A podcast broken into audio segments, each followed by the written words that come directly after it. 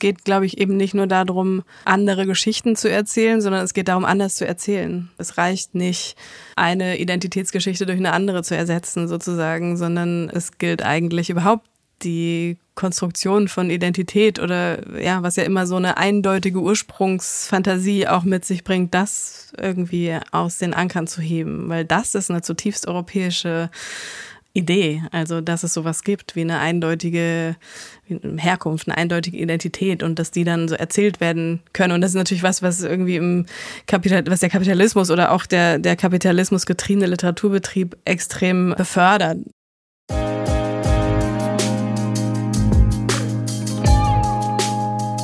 Dear Reader, der Podcast über das Lesen.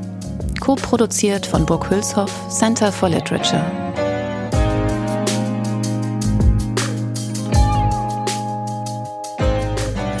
Hi und herzlich willkommen. Mein Name ist Mascha Jakobs und ich spreche in diesem Podcast mit AutorInnen über die Texte ihres Lebens, über die Wege, auf denen sie zu ihnen finden, wie das Gelesene sie verändert und wie oder ob für sie Lesen und Schreiben zusammengehören. Lilian Peter, meine heutige Gesprächspartnerin, studierte einige Semester Klavier, danach Philosophie und Musikwissenschaften unter anderem in Wien und Heidelberg. In ihrem poetischen Essay Mutter geht aus, 2022 bei Diaphanes erschienen, kommt ihr Studium und auch die immer noch bestehenden Schwierigkeiten in derart männerdominierten Fächern immer wieder vor.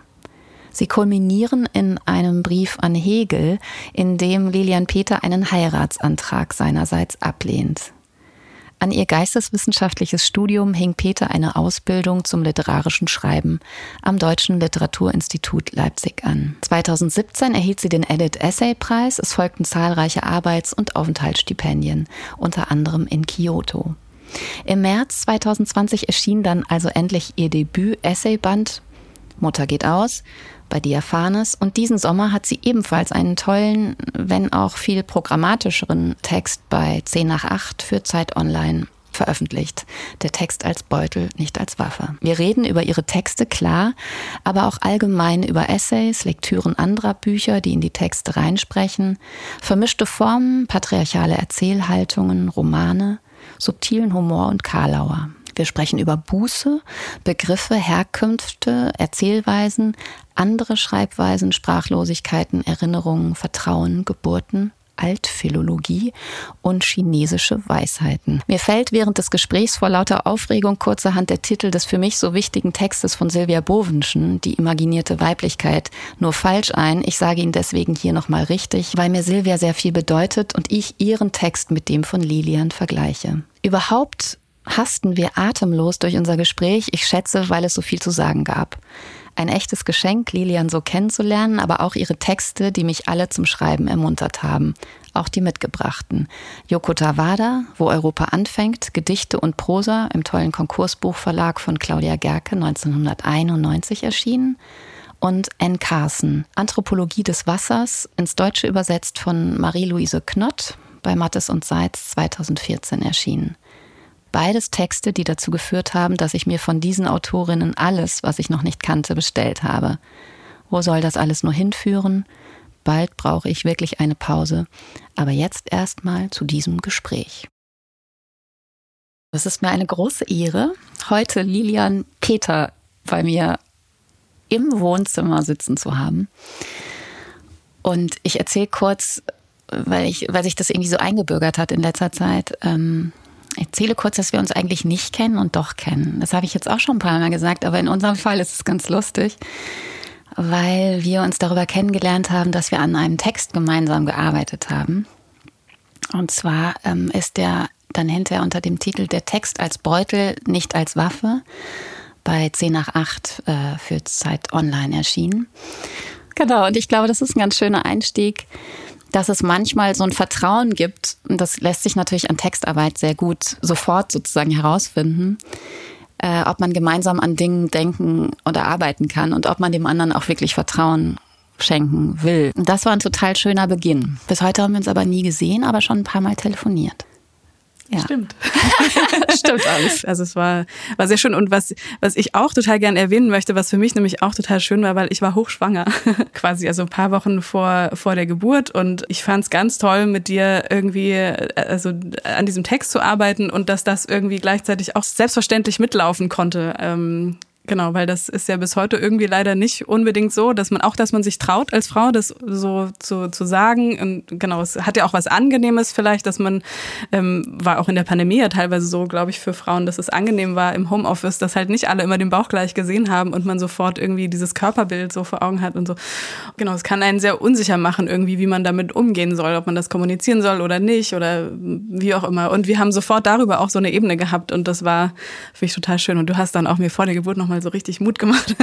das war auch total gut. Und genau, das war irgendwie ein schönes Zusammenspiel aus so verschiedenen äh, Genau, weil deswegen wird es dann auch gleich sehr intim. Also ich glaube, dass auch das gemeinsame Arbeiten an einem Text, auch wenn man sich nicht kennt, ist schon eine sehr intime Sache. Das meinte ich, glaube ich, mit Vertrauen. Genau, ja. Aber dadurch, dass wir noch, dass ich noch wusste, dass du eigentlich vielleicht gar nichts mehr tun solltest und äh, dieses Kind jeden Moment auf die Welt kommt, hat das natürlich nochmal eine andere Relevanz, weil ich mich auch daran erinnert habe, dass nämlich, als ich schwanger war, niemand darauf Rücksicht genommen hat. Also ob es sowas für Selbstständige auch geben sollte, wie ein Mutterschutz oder so, oder wo man wirklich mal gar nichts macht. Ich fand das alles total toll kommuniziert, weil ich muss auch sagen, ich habe das auch noch nie so, also gut, es war jetzt auch meine erste Schwangerschaft, insofern kann ich es auch nicht schon hundertmal erlebt haben, aber ähm, das war auch während der Schwangerschaft eigentlich der einzige Arbeitszusammenhang, in dem ich so das Gefühl hatte, okay, das hat da einfach seinen ganz selbstverständlichen Platz und ist und auch, also hat auch so einen Frauenraum irgendwie so aufgemacht, den ich ganz schön fand irgendwie und sehr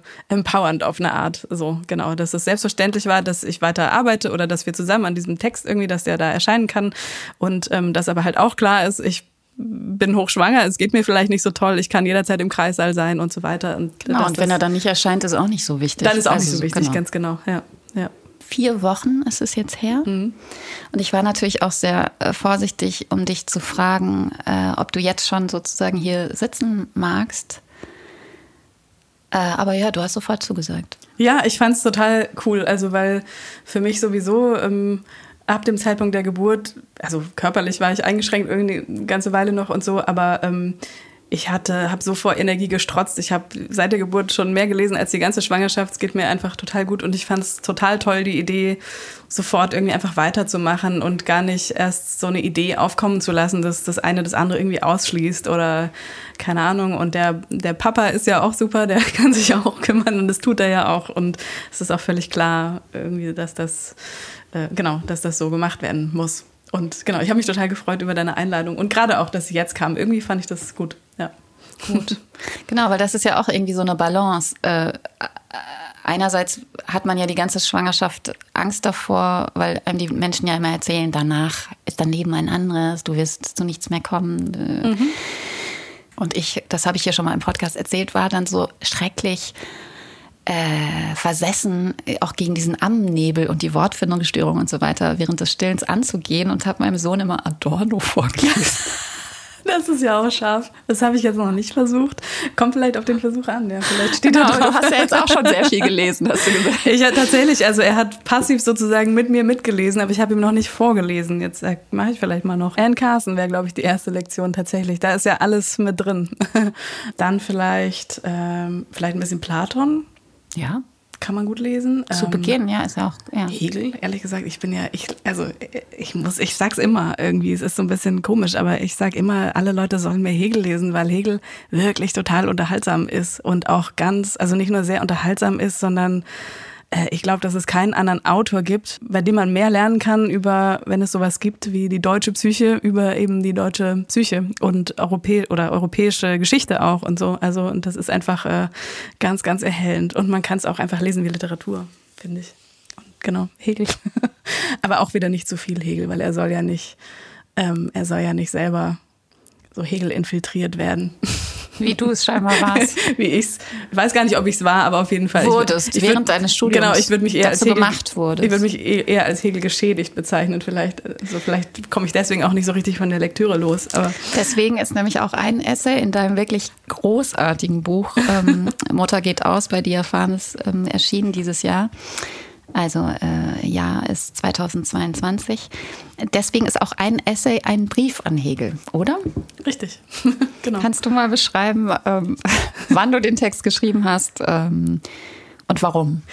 Oh, das ist sehr gut, dass du mich das fragst. Das hat mich noch nie jemand gefragt. Dann muss ich jetzt nämlich tatsächlich erzählen, dass ich eigentlich, ich habe den geschrieben ähm, 2018, ja, 2018 im Februar und ich sollte eigentlich ein Seminar vorbereiten. Ähm, über Hegel? äh, nee, nicht über Hegel, sondern über, ich glaube, Derrida und Levinas war es.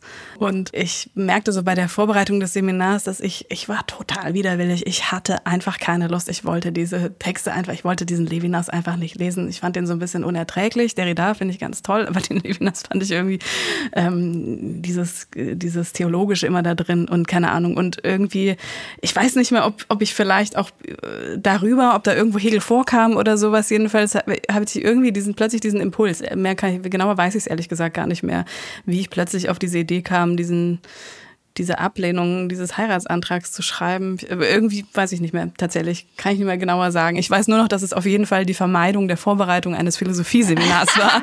ja, und es ist auch ein wahnsinnig lustiger Text. Also ich empfehle ihn sehr.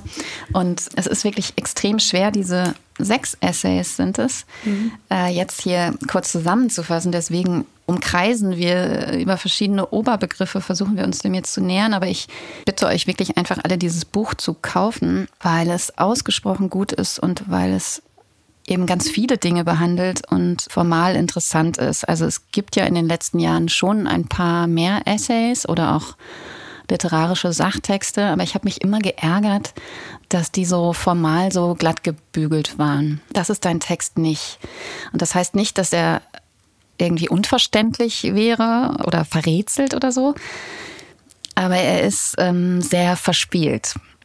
Und ähm, das ist wirklich großartig. Und ich denke, ähm, dass diese Art von Texten, und darauf kommen wir ja gleich noch, weil auch deine mitgebrachten Lieblingsbücher in die Richtung gehen, dass diese Art von Texten jetzt irgendwie also ich habe irgendwie das, den Eindruck, jetzt liegt es gerade so in der Luft. Und ich fand auch das Buch für mich selbst total ermutigend, dass halt andere Schreibweisen oder auch äh, so Crossover-Schreibweisen, die eben auch äh, theoriegesättigt sind, aber auch erzählerisch funktionieren, dass das jetzt irgendwie gerade eine gute Zeit dafür ist. Er ist eben auch sehr theoriegesättigt, weil du hast eben auch äh, Philosophie studiert. Aber es ist nie ausschließend. Und für mich ist auch, also diese ganzen theoretischen Einsprengsel, die es da gibt, die sind für mich nicht der Schreibimpetus gewesen oder auch vielleicht nicht das, ähm, nicht das, was die Texte tragen. Ich weiß nicht, ob das, wenn man es liest, anders ist, aber für mich ist das eher was, ähm, die Grundbewegung irgendwie ist, ist für mich eine Erzählbewegung eigentlich und dann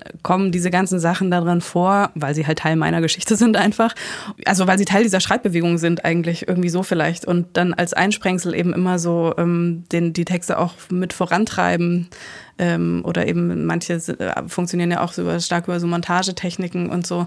Aber es ist für mich mehr etwas, was so dazukommt, als etwas, was ähm, unbedingt jetzt der Anlass dieser Texte wäre oder so. Du hast auch, ich lese mal kurz einen Ausschnitt aus dem äh, Text für äh, 10 nach 8 bei Zeit Online vor.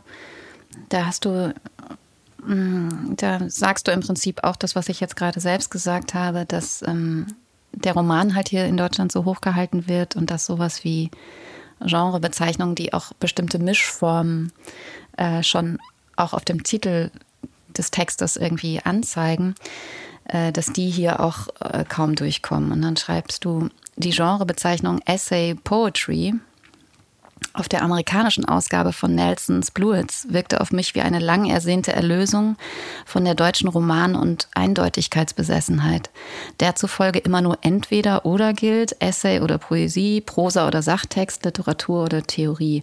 Als wäre, um nur letzteres aufzugreifen, Theorie nicht ebenfalls eine Form von Literatur und als würden sich nicht die interessantesten Formen des Denkens stets mindestens auch erzählend fortbewegen, erzählend und in ständiger Reflexion auf die eigene Form, in ständiger Rückbindung an die eigene Geburt und das eigene Gebären, sowie umgekehrt die interessantesten Formen des Erzählens immer auch Formen des Denkens ausbilden.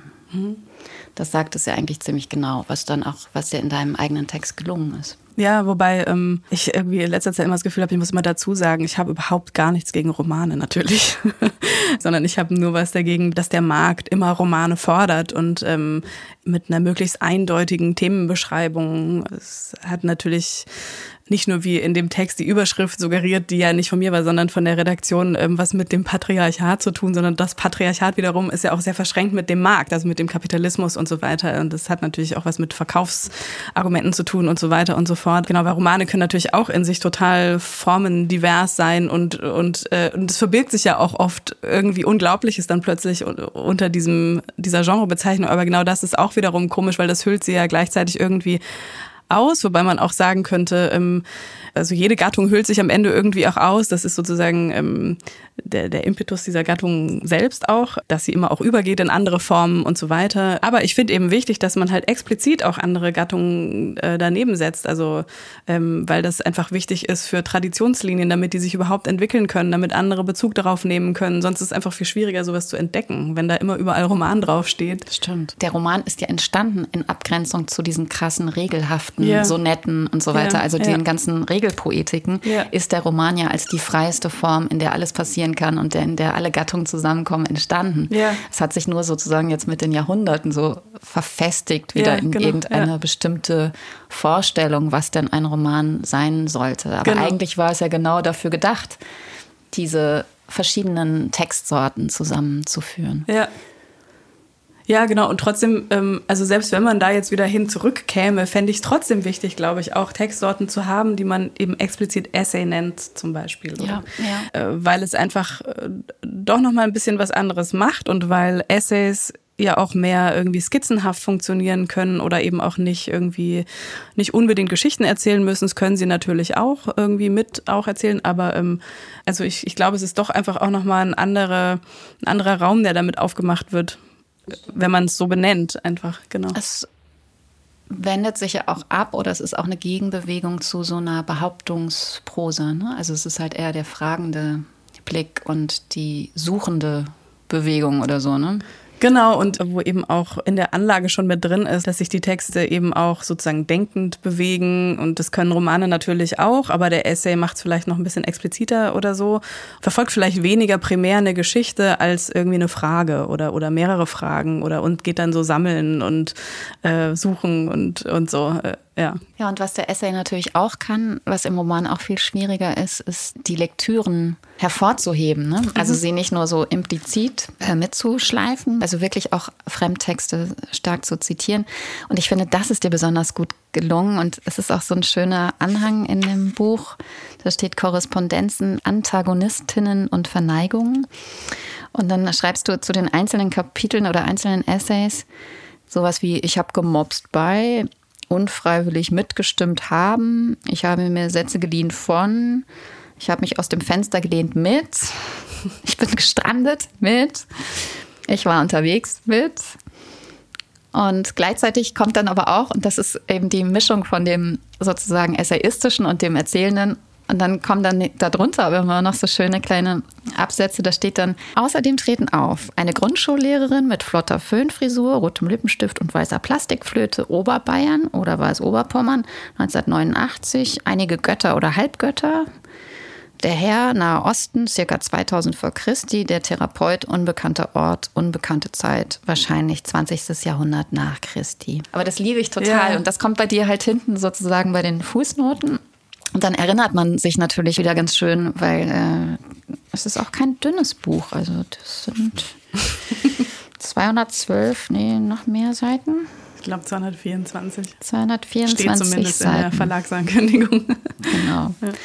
Und dann erinnert man sich über die Fußnoten und über den, den, das Register sozusagen auch wieder an das Gelesene. Ja. Deswegen bist du meine ideale Gesprächspartnerin. Ich will natürlich mit dir über die Lektüren reden, wie die sozusagen in deinen Text eingewoben wurden, ob dir das manchmal Probleme bereitet hat oder ob das ganz naheliegend war, also ob dir das immer so zugefallen ist oder mhm.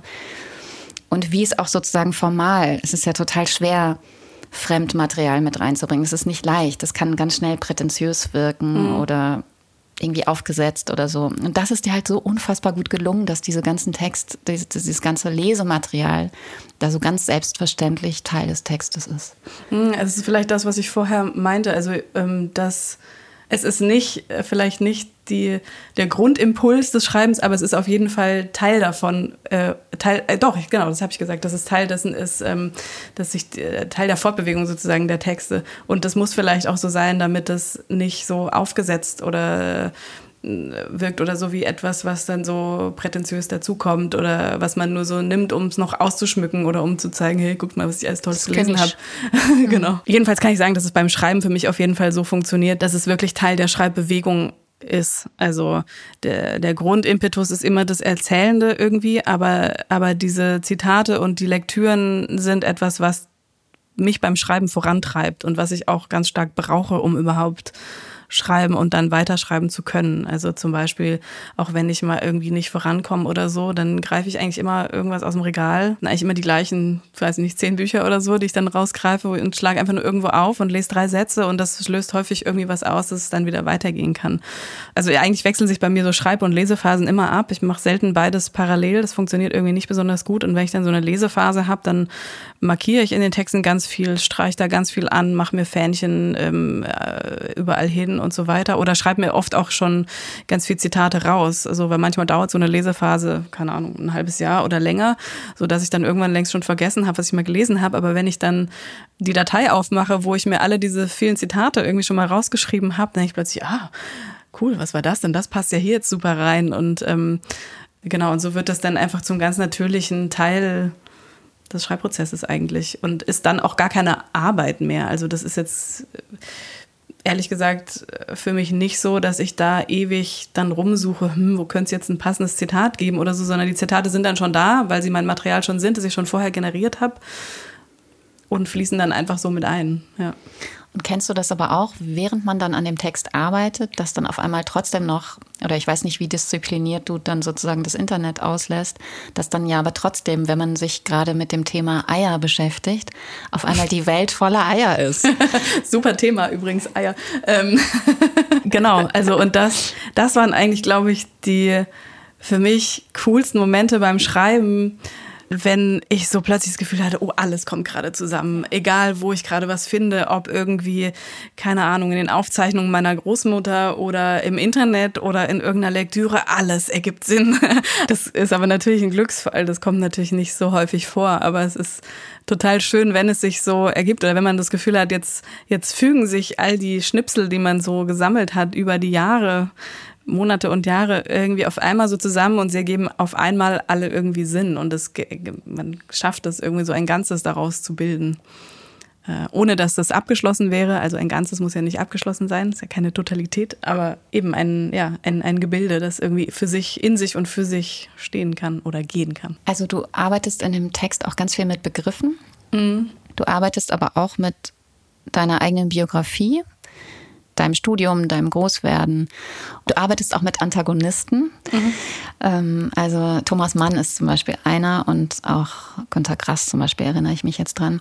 Und vielleicht können wir uns darüber dem so annähern, was der eigentliche, also die sozusagen über allen Essays drüber liegende Schreibbewegung ist. Also das ist ja auch ein politischer Text und das will auch, auch wenn es so stark assoziativ ist und meandert und so und auch wirklich, das ist auch ausgesprochen toll, also auch oft so weit auseinanderliegende Themen so zusammenzieht, geht es dir aber eigentlich in fast allen Texten schon auch um ähnliche Fragen. Also wie kann man überhaupt einen Text schreiben? Wie kann man erzählen heute und wie kann man sich auch gegen so groß anschwellend und alles durchdringende patriarchale Schreibverfahren, mit denen wir alle groß geworden sind, wie kann man die sozusagen abstreifen, wie kann man eine neue Sprache erfinden, die viel eher was mit unserem Leben zu tun hat und also das sind so die darüber liegenden Fragen, die eigentlich fast jeden Text bestimmen und auf die du auch immer wieder zurückkommst. Ich glaube, wir könnten vielleicht, um das besser zu erklären, damit beginnen, dass du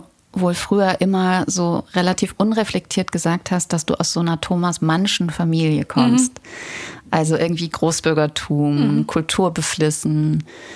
Und ich fand den Text auch total interessant, weil du eben aus einem über dieses großbürgerliche Milieu schreibst und auch die Art von Erzählung, die da dran hängt. Mhm.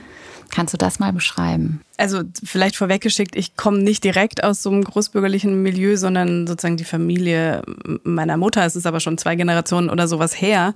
Also ich bin einfach in so einem popligen Reihenhaus irgendwo in irgendeinem Vorort von München aufgewachsen. Aber dieses Milieu hatte, glaube ich, etwas so, ähm, das, also das ist einfach bis heute extrem präsent irgendwie. Also und die Nachwehen davon sind in meinem Aufwachsen halt noch sehr, sehr spürbar gewesen und sind es bis heute. Ich bin bis heute beschäftigt damit, irgendwie mich davon freizuschreiben quasi. Wenn ich es kurz zusammenfassen soll, das Milieu ist sozusagen eigentlich eine Mischung aus, ist eigentlich total interessant tatsächlich auch. Mein nächstes Projekt soll auch irgendwie damit ähm, so ein bisschen zu tun haben, ist eine Mischung aus eben so norddeutscher Kaufmannsfamilie, wie es ja eben auch bei Thomas Mann beschrieben wird. Und dann gibt es auf der anderen Seite aber auch noch ähm, so eine so Seefahrerfamilie. Also es ist so dieses beides. Und in diesen beiden Strängen war aber das Reisen früh irgendwie natürlich noch lange, lange, lange, bevor das irgendwie alle gemacht haben, ähm, gang und gäbe. Also für die Männer, für die Frauen natürlich nicht. Die Frauen waren immer zu Hause. Und ganz unfassbar erhellend waren für mich dann vor allem die Buddenbrooks ich habe das gelesen und dachte nur so, wow, wie kann das denn sein, dass Thomas Mann meine Familie so genau beschreiben kann? In allen Details. Ich erinnere mich jetzt auch schon längst nicht mehr, was diese Details alle waren, bei denen ich da so viel meinte wiederzuerkennen, aber ähm, alles, also alles einfach. Ja. Ich würde gerne kurze Passage aus dem Essay vorlesen, wo du das nämlich beschreibst. Ich habe sie Gott sei Dank gerade gefunden. Wohlgemerkt hatte ich damals von Thomas Mann nur wenig gelesen, da ich seine Sprache kaum ertrug.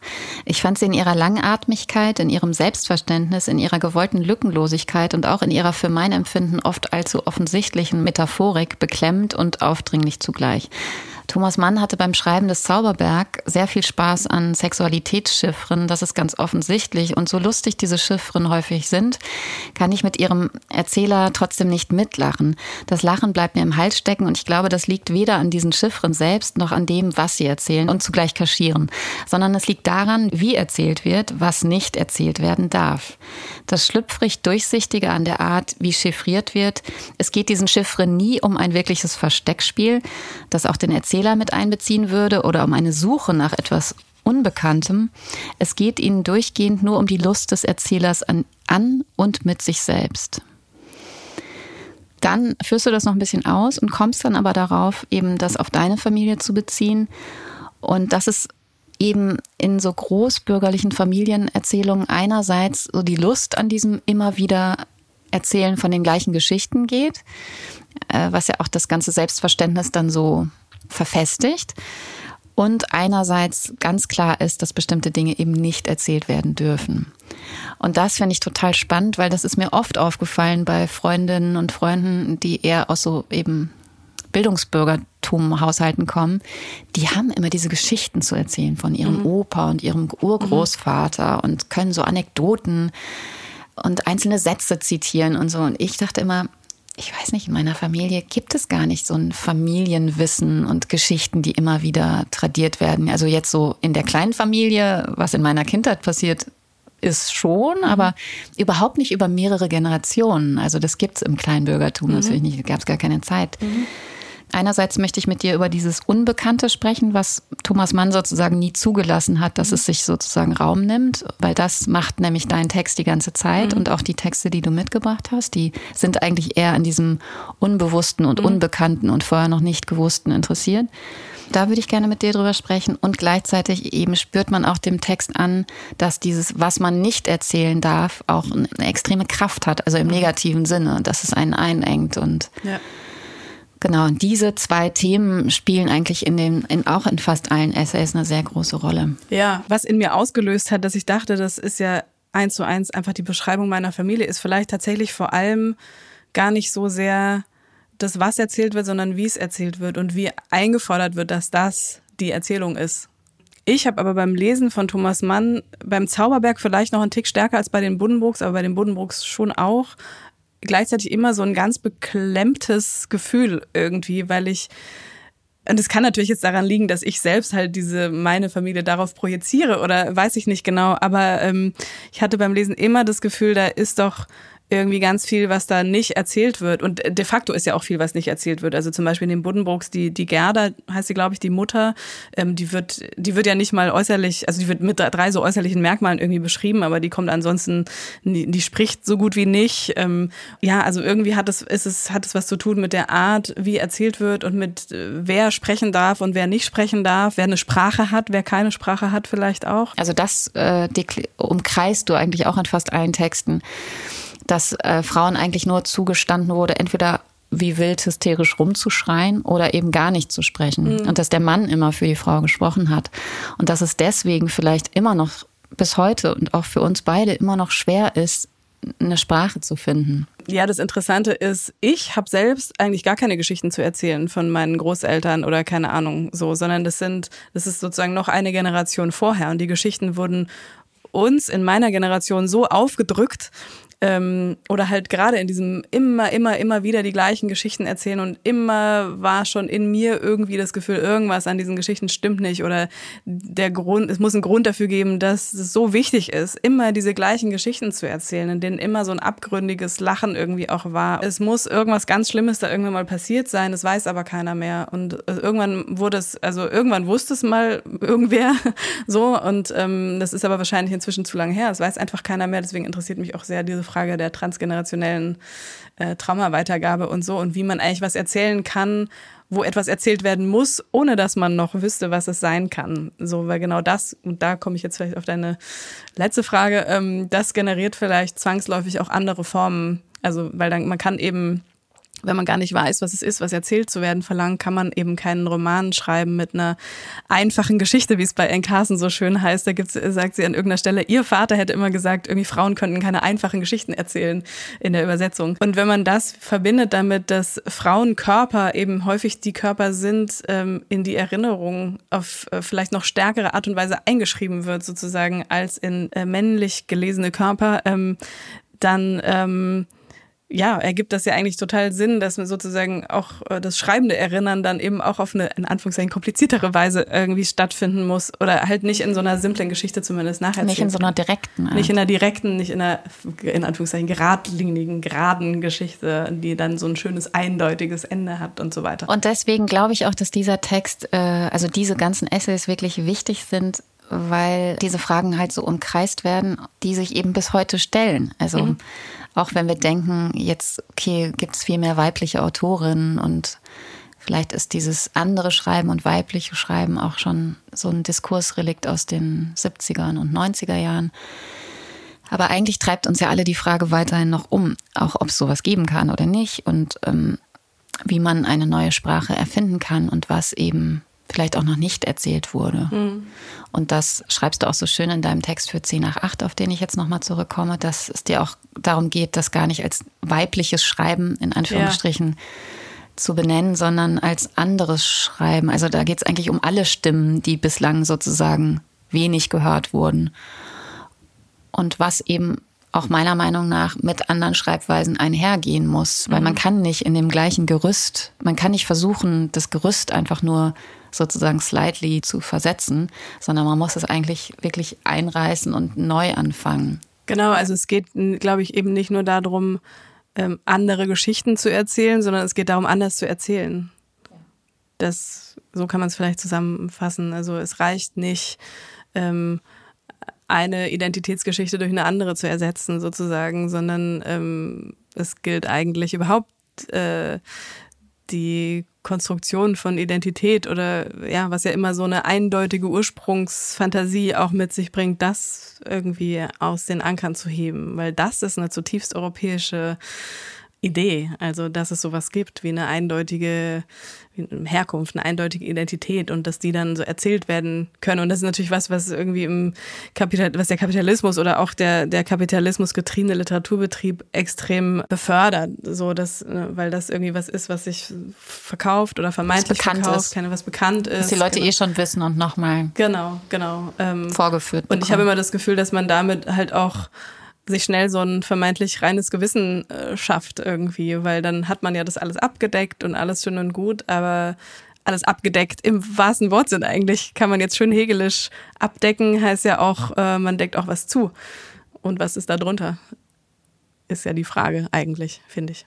Genau, und deswegen, also ich, ich schließe jetzt nochmal an das vorhin nur so kryptisch gesagte Kompliment, ist dieser Text, glaube ich, einer, in, also in den man immer wieder reinschauen kann und wo es so ganz viele Impulse gibt und auch eigentlich keine Antworten darauf, wie jetzt genau natürlich die neue Schreibweise aussehen könnte. Also es ist natürlich nicht dein, dein Ansinnen, ähm, diese um neue Sprache jetzt erfunden zu haben und die kann es ja auch gar nicht zu geben. erklären. Genau, die kann es ja gar nicht geben. Aber es gibt so viele tolle Impulse ähm, in dem Text, dass ich glaube, dass das so ein Text ist, in dem man dann immer wieder so zurückkehren kann. Und es sind auch sehr viele Sprachspielereien in dem Text und eben sehr viele auch etymologische Gedanken und eben Begriffsarbeit eigentlich auch im mhm. fast klassischen Sinne. Nee, im literarischen Sinne. Deswegen steckt in diesen Texten wahnsinnig viel drin und ich hoffe, dass es so ein ähnlich ist. Das wird wahrscheinlich so ein Klassiker wie äh, Silvia Bovenschens Imagination der, der Weiblichkeit, heißt das Buch so? Weiß ich gerade ehrlich gesagt auch nicht. Das war für mich so ein ganz wichtiger Text so in meinen Zwanzigern, ähm, weil Silvia Bovenschen darin eigentlich als erste in Deutschland so versucht hat, eine feministische Literaturwissenschaft zusammenzuklauben. Also es gab eigentlich kaum Quellen. Also sie hat so eine Grundlagenarbeit gemacht und hat, das ist eigentlich auch ein Essay, es ist ihre Dissertation. Also auch wenn das so ein Grundlagenwerk ist, kann man eben das auch, ist auch so ein Buch, was man einfach so wahllos aus dem Regal nimmt und auf jeder Seite immer noch wieder was Neues findet. Und ich hoffe einfach, dass dein, dein Text genauso einer wird. Also das ist ja jetzt fast zu viel der Ehre, oder? Ja, ich weiß, äh, mein Konzept bei diesem Podcast ist auch, die, den Gast immer möglichst zu beschämen mit Komplimenten. ja, genau.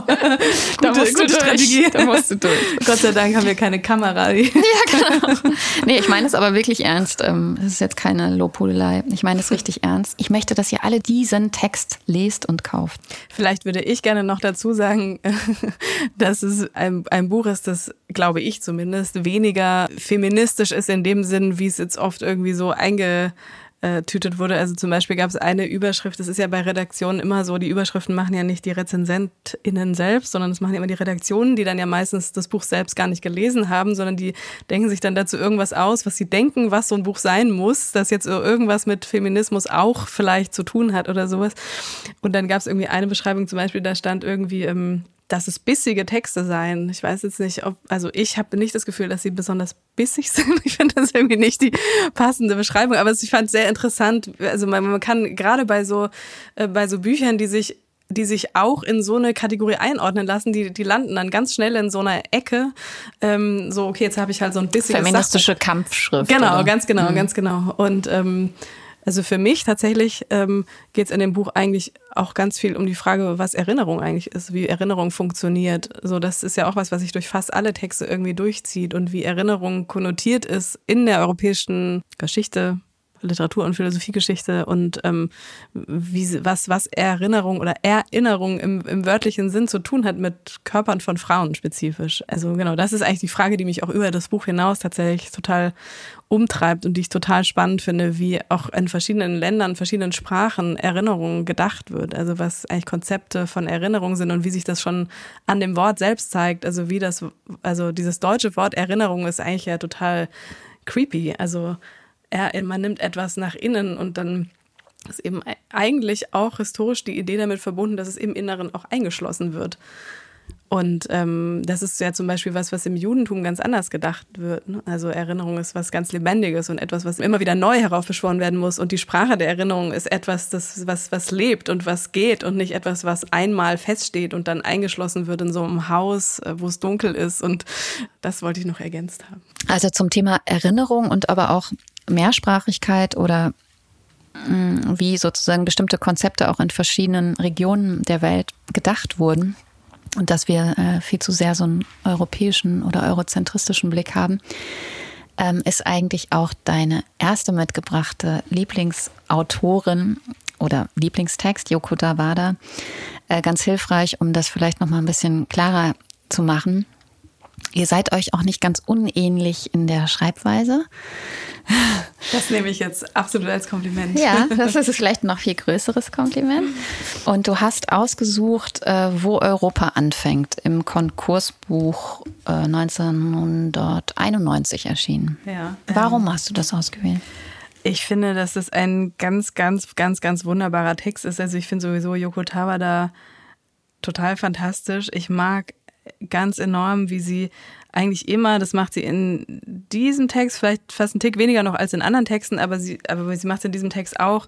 Ganz häufig fängt sie an mit irgendwie so einer Begebenheit, wo man sich auch beim Lesen so denken kann, aha, das ist jetzt irgendwie sowas aus ihrem Alltag, irgendwas, was ihr so widerfahren ist. Da hat sie so einen Typ auf dem Fahrrad gesehen oder so. Und dann, dann fängt sie an zu spintisieren und dann kommt sie in so surreale Übergänge und ist plötzlich irgendwie ganz woanders. Und man fragt sich dann, wie ist sie denn da jetzt gelandet? Wie hat sie das gemacht? Wie, hat sie, wie zur Hölle hat sie das gemacht? Und in der ostasiatischen Kultur ist ja es ist ja ganz selbstverständlicher Teil des Denkens, dass es immer diese Übergänge gibt. Also so alles kann theoretisch jederzeit zum Gott werden zum Beispiel und angebetet werden und ähm, oder auch die Idee, ähm, dass man in einem früheren Leben irgendwie was anderes war und es eben immer diese Übergänge gibt, die eben kein totaler Bruch sind, sondern dass es die ganz selbstverständlich sind. Und das finde ich in diesem Schreiben so toll, dass es eben auch in diesen Texten immer so ist, so ganz selbstverständlich. Geht da irgendwas über oder geht so eine Begebenheit, die man so aus dem Alltag irgendwie zu kennen scheint, über irgendwas total Abgefahrenes. Und man weiß eigentlich nicht genau, wie es passiert ist, aber irgendwie ist es passiert. Und, und man, man, folgt ihr blind. Und man folgt total blind und denkt einfach nur, wow. Und dann, ich lese es dann manchmal zehnmal und habe immer noch nicht verstanden, wie das passiert ist.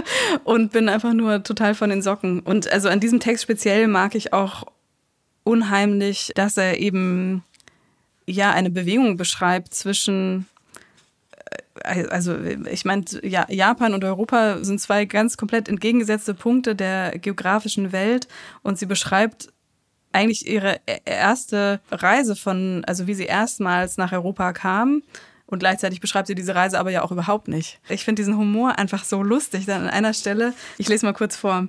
Außer Geld verdienen wollte ich noch zwei Dinge vor der Reise tun. Russisch lernen und einen Reisebericht schreiben. Ich schrieb immer einen Reisebericht vor der Reise, damit ich während der Reise etwas daraus zitieren konnte.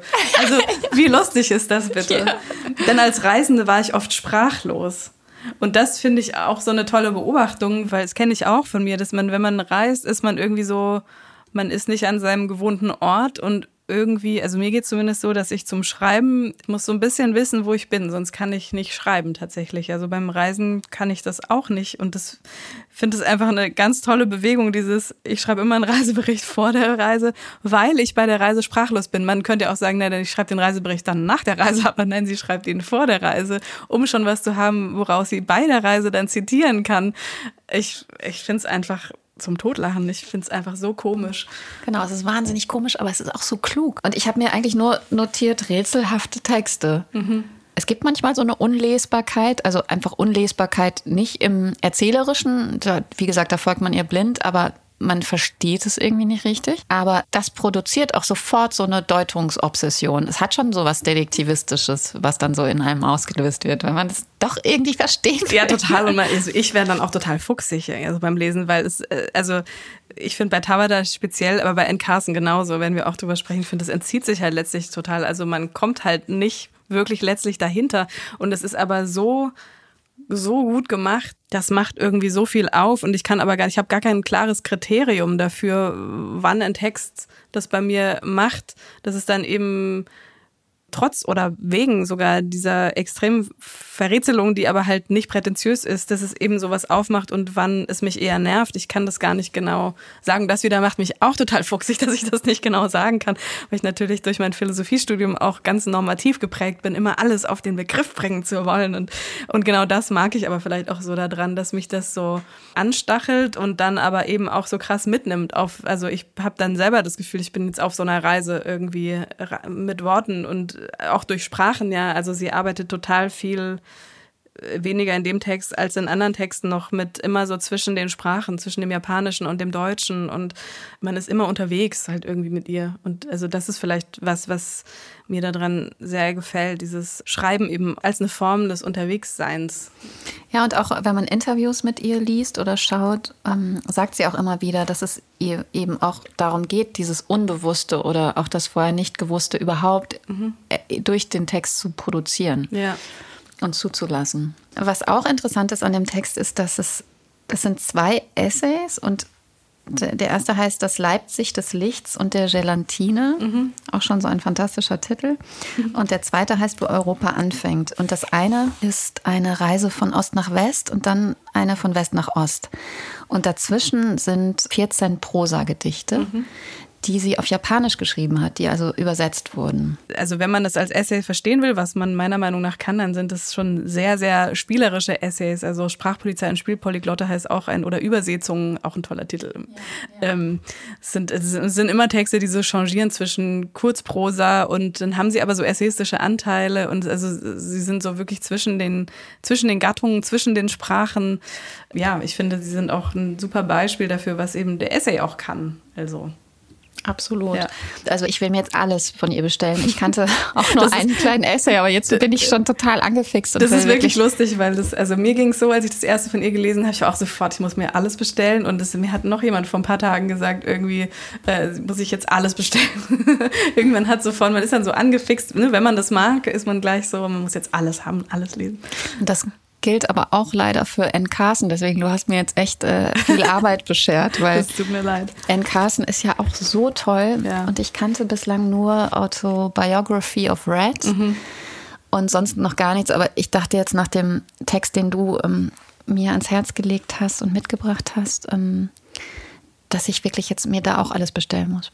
Ja, also bei Anne Carson, also das sind die zwei Autorinnen, bei denen ich das genauso hatte, also bei Yoko Tabada und bei Anne Carson. Also ich habe angefangen auf Englisch zu lesen und habe das meiste auch auf Englisch gelesen, habe dann irgendwann aber auch angefangen, die Übersetzungen zu lesen, weil die auch einfach unfassbar gut sind. Und also von Marie-Louise Knott ist jetzt hier das, worüber wir heute sprechen, Anthropologie des Wassers übersetzt. Das lohnt sich tatsächlich auch richtig in der Übersetzung äh, zu lesen. Ähm, da sind manche Sachen dann natürlich so was ja eine gute Übersetzung eben macht, irgendwie anders gelöst als oder machen andere, bisschen andere Räume auf oder so. Aber ich bin totaler Fan auch tatsächlich da von bei diesem Text auf jeden Fall von der Übersetzung. Also die, die deutsche Übersetzung, die du jetzt erwähnt hast, die ist von 2014 erst. Mhm. Und im Original ist das schon 1995 erschienen. Genau, und der Essayband, in dem es zuerst erschien, war Plain Water. Genau. Also man findet das jetzt nicht so leicht unter Anthropology of Water. Ja, das stimmt. Deswegen will ich das nochmal sagen. Und das hieß damals auch schon Essays and Poetry. Genau. Also es ist auch eine Mischform. Und auch die Essays selbst sind lyrische Essays, nennen die mhm. Amerikaner das, glaube ich. Ja, oder ich habe mir angewöhnt ähm, zu sagen poetische Essays, finde ich auch ganz gut. Mhm, ja. Mhm. ja. also ähnlich wie bei Yokotawa da ähm, so ein Text oder Texte sind es ja, es sind drei Texte in dieser Sammlung drin, ähm, wo man häufig nicht wirklich genau weiß, worum es geht. Also ich bin sowieso eine Leserin, die sehr, oder generell mein Gehirn funktioniert einfach so, dass ich sehr, sehr stark in Details denke. Und bei Anne Carson geht es mir ganz extrem so, dass ich so sehr bei so einzelnen Sätzen hängen bleibe, dass ich komplett nicht mitkriege, dass darüber, dass aber insgesamt auch irgendwie irgend so ein Plot erzählt wird oder so. Ich finde, es ist auch schwer darüber zu sprechen, aber es ist wirklich unfassbar gut. Nicht umsonst hat sie äh, wirklich fast alle großen Literaturpreise gewonnen und ist die Grande Dame der amerikanischen, ich weiß nicht, vielleicht auch Avantgarde-Literatur oder so. Also weil sie macht ja auch so performative Lesungen ja. und mit Hut zum Beispiel sehr gerne. und weil sie ja auch so aus der klassischen Philologie kommt, könnte man auch total Angst haben. Mhm. Ah, ist schön, dass jetzt über uns Klavier gespielt wird. Da müssen wir gleich auch noch ganz kurz drüber sprechen, weil du eigentlich auch ähm, Klavierspielerin werden wolltest. So wie mein Nachbar über mir, der es auch nicht wurde, ähm, den wir gerade hören. Ich weiß nicht, ob ihr das hören könnt. Ich wollte es aber nie werden, muss ich. Ah ja, gut. Das sagen, genau. kannst du gleich noch kurz ja. sagen. Was ich aber jetzt zu N. Carson sagen will, ist, dass es extrem angenehm ist, wie sie ständig auch eben griechische Mythologie und ihr ganzes Wissen, was sie besitzt, auch einfließen lässt. Und das ist aber so ganz lakonisch passiert, also oder ja. fast lustig. Also ich finde, die hat einen ähnlich lustigen Humor wie Yoko Tabada, äh, sehr subtil und manchmal aber auch gar nicht subtil, weil es kommt ja immer wieder dazwischen. Es gibt durch. auch Karlauer, ne? Genau, kommen Karlauer oder halt so vulgäre, so oder keine, oder dann muss sie sich plötzlich um ihre Hämorrhoiden kümmern und so Sachen kommen dann auch mal so plötzlich und man ist da immer so ein bisschen überrascht, weil das alles immer so hochpoetisch daherkommt und eben mit dann Griechisch und keine Ahnung, Pipapo und plötzlich kommen dann Hämorrhoiden oder Wörter wie äh, weiß gar nicht mehr, äh, ficken vielleicht sogar oder also solch, also so und das diesen Bruch finde ich immer sehr ähm, sehr erheiternd. Absolut. Ja. Ich habe so eine, also weil ich ja jetzt äh, total im N. Carson-Fieber war die letzte Woche, habe ich mir auch so ähm, Interviews angeschaut. Und eins möchte ich kurz vorlesen, was aus einem äh, Porträt aus, dem New York, äh, aus der New York Times äh, geklaut ist. Das hat nämlich, glaube ich, auch viel zu tun mit deiner Schreibweise. Und dann fände ich es auch toll, wenn du vielleicht noch eine Stelle vorlesen könntest, die für mhm. dich wichtig ist, damit man überhaupt versteht, wie das mhm. funktioniert. Aber das ist jetzt also sozusagen aus ihrem Munde eins zu eins die Autorin. Aber ich habe es übersetzt. Äh, wir sprechen über den Kampf einen Gedanken aus dem Brei des Unbewussten in eine Art Grammatik, Syntax, menschlichen Sinn zu bringen. Also sie spricht über ihr eigenes Schreiben. Jeder Versuch bedeutet, mit der Sprache neu anzufangen, mit der Genauigkeit neu anzufangen. Ich meine, jeder Gedanke fängt neu an, also muss jeder Ausdruck eines Gedanken das gleiche tun. Jede Genauigkeit muss erfunden werden. Ich habe das Gefühl, mich in Begriffen zu verheddern, wenn sie zu fein sind. Interessant. Mhm weil es ist eben nicht nur das eine Sprache, also diese großen tönenden Sätze, ja, wir müssen die Liebe neu erfinden, wir müssen die Sprache neu erfinden, sondern auch die Genauigkeit muss mhm. immer wieder neu mhm. erfunden mhm. werden. Das fand ich total schön. Das, ja, das passt eigentlich auch total gut, weil ich habe lange darüber nachgedacht, wie soll man sich denn über diesen Text eigentlich unterhalten. Und dann habe ich irgendwann einfach mal so einen Faden aufgegriffen und mich gefragt, was meint sie denn eigentlich mit dieser Buße? Also, weil es geht ja, der Text geht ja los damit, dass irgendwie ähm, mit so einer kurzen Erzählung über den dementen Vater und, ähm, und dann heißt es irgendwie, ähm, ich glaube im englischen Wort ist das Wort Penitence, oder? Also in der Übersetzung heißt es, plötzlich blickst du in die verrückte Welt, also sie meint eben den dementen Vater, und entdeckst, wie sie tickt. Mutter wurde gut darin, ich nicht. Ich begann mich für Buße zu interessieren. Und was hat's mit dieser Buße auf sich? Und dann habe ich irgendwie mein altgriechisch Lexikon gezückt. Ah.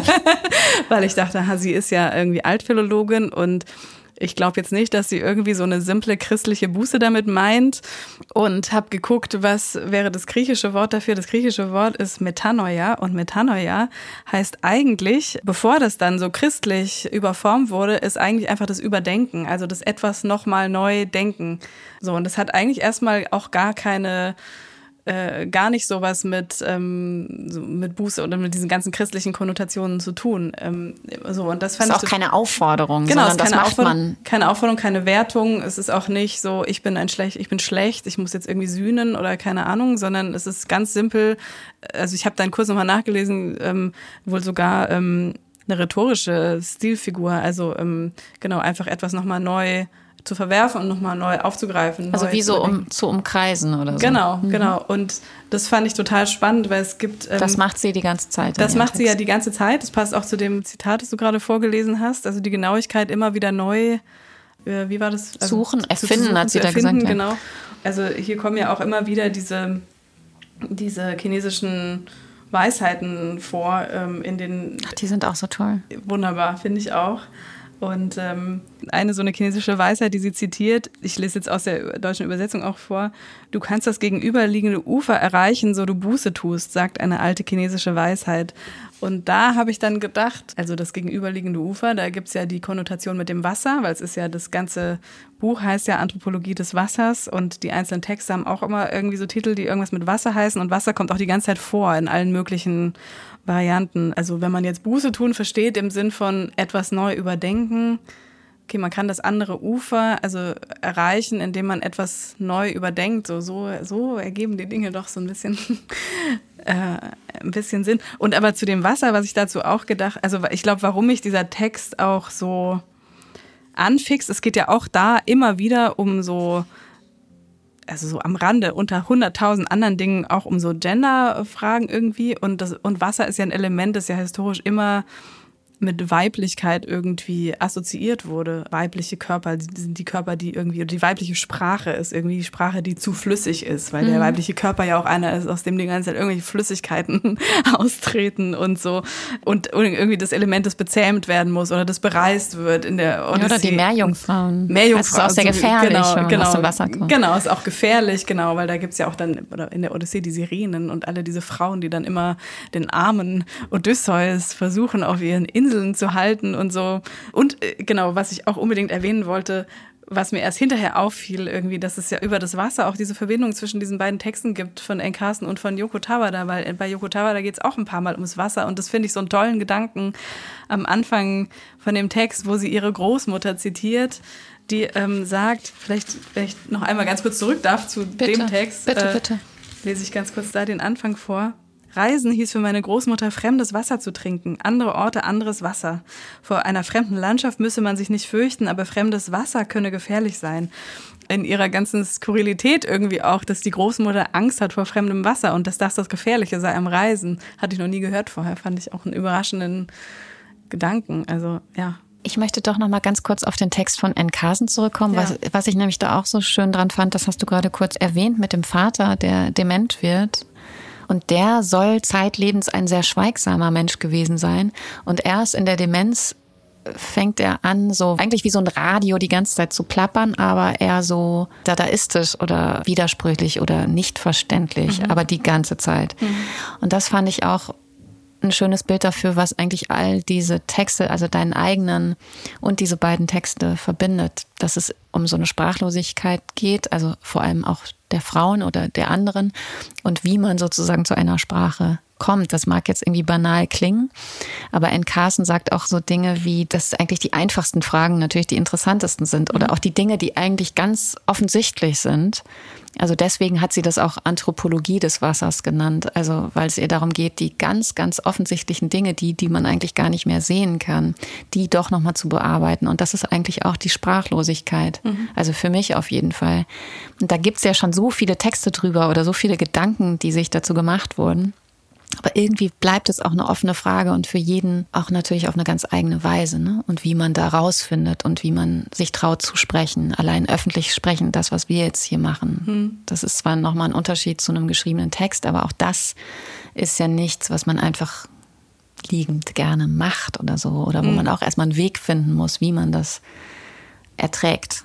Ja. Zum Beispiel. Ja, auf jeden Fall. Die eigene Sprache ertragen. Ja, ja, ganz genau ähm, die eigene Sprache ertragen, eine Form für sie finden, die, ähm, mit der man öffentlich leben kann, sozusagen, in der man auch niemanden bloßstellt, zum Beispiel. Ist auch wichtig. Das ist auch eine große Frage, wie man eigentlich mit biografischem Material schreibt, in dem auch andere Leute vorkommen äh, wie, wie macht man das eigentlich? Wie, wie, wie geht man damit um? Ähm, und also speziell hier muss ich auch noch sagen, zu äh, diesen Passagen hier mit dem dementen Vater, also die, die finde ich auch so wunderbar, weil also jeder, der mit dementen Menschen schon mal zu tun hatte, kennt wahrscheinlich diese absurden Äußerungen. Also zum Beispiel eine, äh, lese ich nochmal ganz kurz vor, ähm, ich sinke ein wenig im Stuhl zurück. Mit einer Art Knurren wendet er, also der Vater, sich wieder ab, sagt etwas, aber nicht zu mir. Mit tonloser Stimme Tod ist eine 50-50-Sache oder auch 40-40.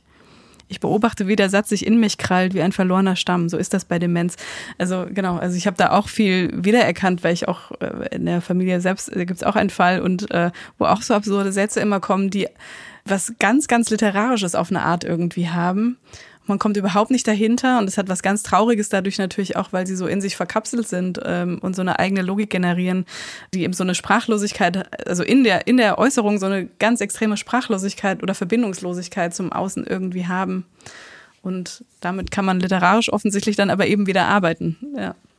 Das ist mir jetzt schwer ähm, zu enden mit dieser traurigen, das stimmt, mit diesem traurigen Thema. Ah, nee, eine Frage habe ich ja angekündigt, wollte ich noch stellen, weil wir jetzt gerade ein kleines Klavierkonzert von oben gehört haben. Ähm, will ich noch ganz kurz biografisch wissen. Du solltest Pianistin werden, aber du wolltest es nie? Also ich glaube, mein Vater hatte den großen Traum, dass ich Pianistin werde, ähm, weil er selbst Geiger war und im Orchester gespielt hat. Und ich habe als Kind äh, angefangen, Klavier zu lernen und war dann eben relativ schnell irgendwie auch, auch relativ gut. Und dann irgendwann habe ich tatsächlich ein Jahr auch, äh, auch studiert an der Hochschule, aber eigentlich, also als während ich noch zur Schule gegangen bin und eigentlich ehrlich gesagt nur bei der Lehrerin war ich vorher privat sowieso schon und die hatte das dann vorgeschlagen und es war halt dann praktisch, weil dann halt, also es war halt dann umsonst einfach, genau. Und da halt ganz kurz gab es mal den Moment, dass ich dachte, ah, vielleicht doch, aber eigentlich nie, ehrlich gesagt. Also ich habe es auch mit dem Abitur dann gelassen. Also ich habe es einfach nie gemocht, allein auf so einer Bühne zu sitzen. Und ich habe es auch nie gemocht, also was man ja eben im klassischen Musikbetrieb macht, halt so ein halt alte Stücke zu spielen, ne, die natürlich toll sind. Also um Gottes Willen, ich habe absolut gar nichts dagegen und finde auch nicht, dass man das irgendwie abschaffen soll oder so. Es ist eben etwas Gegebenes, was eben immer wieder gespielt wird, ne? immer wieder die alte Geschichte sozusagen. Das ist eben was, was für mich auf allen Ebenen nie so richtig gut funktioniert hat, was wiederzugeben, was äh, andere vor mir erzählt haben sozusagen. Und das ist unser Glück, weil deswegen haben wir jetzt dieses Buch ähm, Mutter geht aus und es ist nicht die immer gleiche erzählte Geschichte. Und bitte kauft es euch und so toll, dass du da warst. Vielen, vielen Dank. Ich fand es auch sehr schön. Schön, gut. Ciao.